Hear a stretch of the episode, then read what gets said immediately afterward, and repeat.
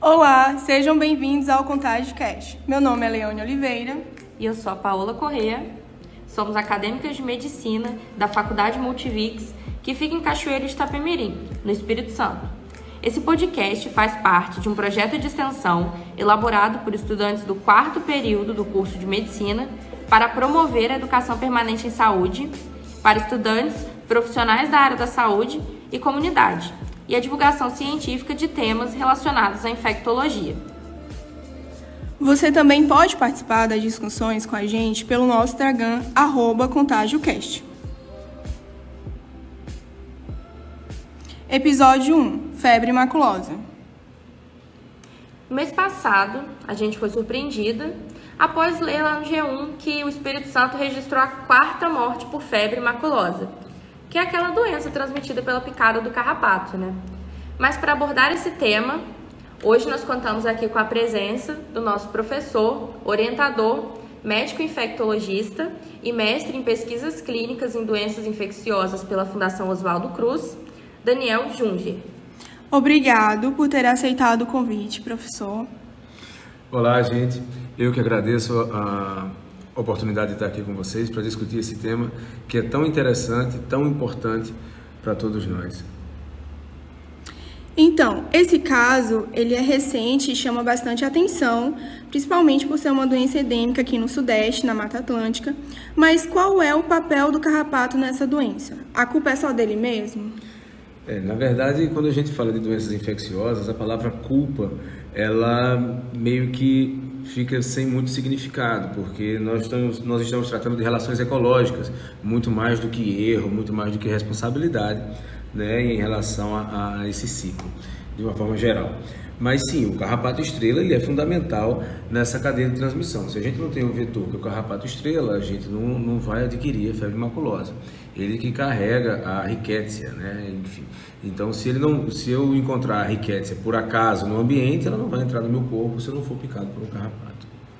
E aí vamos supor que eu fui um ambiente meio suspeito onde eu tenho contato com carrapato, pescar no rio, andar de cavalo, é, e aí às vezes a pessoa vai pescar no rio, tem capivara perto.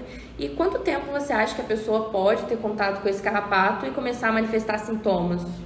É, essa sua, essa sua, esse seu questionamento ele é fundamental.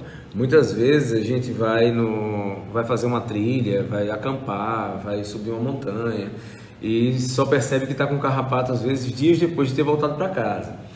O que acontece é que o tempo de incubação, né, propriamente dito, da, desde, desde a inoculação do, da riquécia, né, do, do, do, do, agente etiológico, desde o momento que a gente pega, a, a gente contrai, essa, a gente é infectado por essa bactéria, até a gente realmente começar a manifestar sintomas, esse tempo varia de 2 até 14 dias.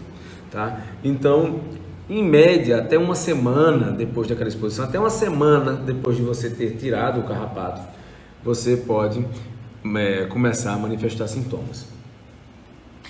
Esse quadro clínico inicial ele é bem parecido com algumas doenças que a gente no ciclo básico já teve contato né, em sala de aula, uh, sarampo, rubéola, e como, como algo específico, patognomônico como o exantema, essa reação avermelhada na, pe na pele da febre maculosa, como é a progressão desse exantema na febre maculosa, professor?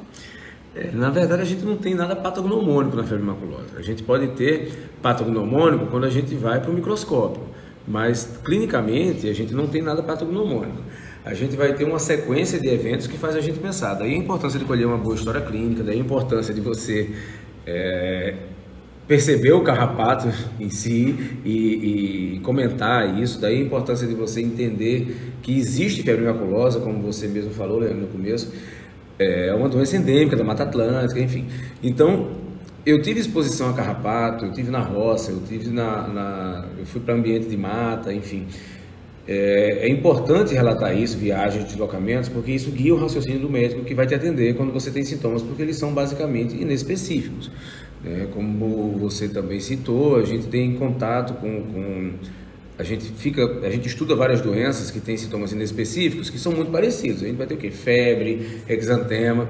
E exantema, como todo exantema que a gente conhece, ele pode parecer com tudo e pode ser inespecífico para nada. Então você vai ter um exantema, você vai ter um vermelhidão na pele, você vai ter sintomas constitucionais como dor de cabeça, queda do estado geral, mal-estar inespecífico, né, febre, enfim. Mas só isso daí não é suficiente para você fechar a febre maculosa, tem que ter um carrapato na história. E aí a pessoa apresenta todos esses sintomas, vai parar no hospital e geralmente ela vai parar no hospital num estado bem grave. Como que vocês é, fazem abordagem, fecham de fato o diagnóstico lá no hospital? Quais são os exames que vocês pedem?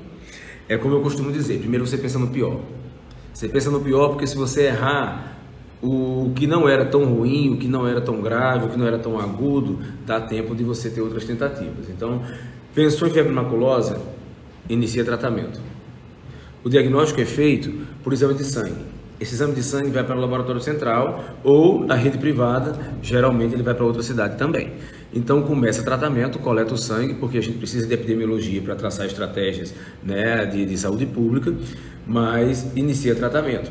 Coleta sangue, faz exames de sangue, né, hemograma, bioquímica, para a gente até entender, estadiar a doença, ver gravidade, mas o, o diagnóstico é feito por exames específicos. Esses exames específicos não são feitos nem em todos os estados.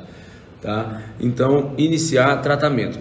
Antes de qualquer coisa, tem que pensar em febre maculosa. Isso é o mais importante, pensar em febre maculosa, porque se você não pensa, aí como você falou, o paciente já chega grave. Chega grave por quê? Porque os sintomas são inespecíficos, então ele pode pensar, ah, eu estou com uma virose qualquer, tá? Eu estou com alguma coisa branda que vai passar, mas aí vai agravando, vai agravando. A febre maculosa, ela tem uma peculiaridade de acometer microvasculatura. Né? Então, quando isso acontece, é, é, isso aí vai, vai ocasionar uma doença multissistêmica.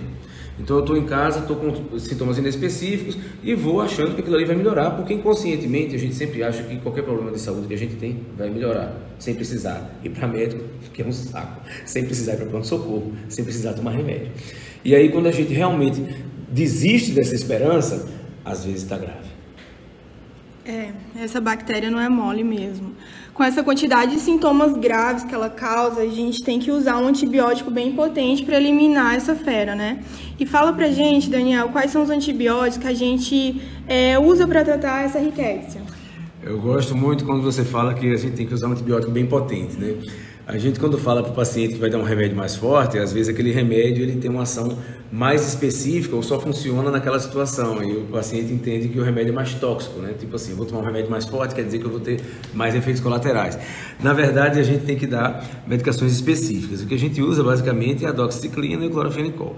O clorofenicol a gente acha mais no laboratório para fazer exame de, de, teste de sensibilidade do que na farmácia para tomar hoje em dia. Né? A gente tem clorofenicol tópico, mas sistêmico a gente não está conseguindo, a gente não tem achado. Então fica a doxiciclina. O clorofenicol tem uma vantagem porque ele tinha apresentação tanto por via oral como venosa. A doxiciclina não. Então, eh, se o paciente não tiver com, se ele tiver com náusea, mas não tiver tão, tão ruim, tão grave, né? Às vezes a gente precisa passar um, um cateter nasoenteral para poder passar, para poder fazer essa medicação. Mas basicamente a doxiciclina que a gente faz é um tratamento que a gente faz por cerca de uma semana. É amplamente disponível, é uma medicação que não é difícil de encontrar, não é cara. É o que eu quero dizer com isso. É uma doença potencialmente grave, potencialmente fatal, que a gente pode tratar com um comprimido duas vezes por dia por uma semana. O que é difícil nesse tratamento é a gente pensar e fazer o tratamento. A gente falou bem sobre o quadro clínico, sobre o tratamento, mas a verdade é que ninguém quer parar no hospital, muito menos tomar um antibiótico tão potente quanto doxiciclina e clorfenicol. Então, assim, do ponto de vista de gestão de saúde, né, os gestores talvez deveriam mais investir em prevenção e pensando nisso, o que, tipo assim, a sociedade e o SUS poderiam fazer de fato para a prevenção da febre maculosa? Eu acredito que toda prevenção a ferramenta fundamental, né? a, primeira, a primeira medida para qualquer tipo de prevenção é informação. A população, quanto mais informada, né, melhor essa, essa, essa, essa prevenção, seja ela a profilaxia primária ou a secundária, ou seja, evitar pegar e, em pegando, procurar assistência adequada.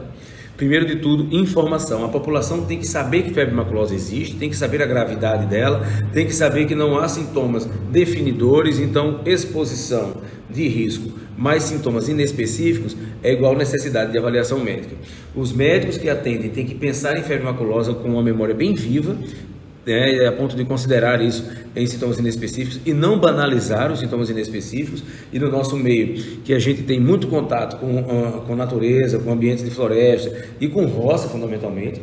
Né? A gente tem períodos de seca muito grandes aqui, o que favorece a proliferação de carrapatos, certo? Então, é importante que a gente tenha isso em mente, tanto do, do lado do paciente quanto do lado do gestor e da assistência. Esse foi o nosso primeiro episódio, onde a gente abordou sobre a febre maculosa. Agradecemos imensamente a participação do nosso professor Daniel. Eu que agradeço a vocês, gente. Eu acho que é, a, a, a medicina ela tem alguns componentes.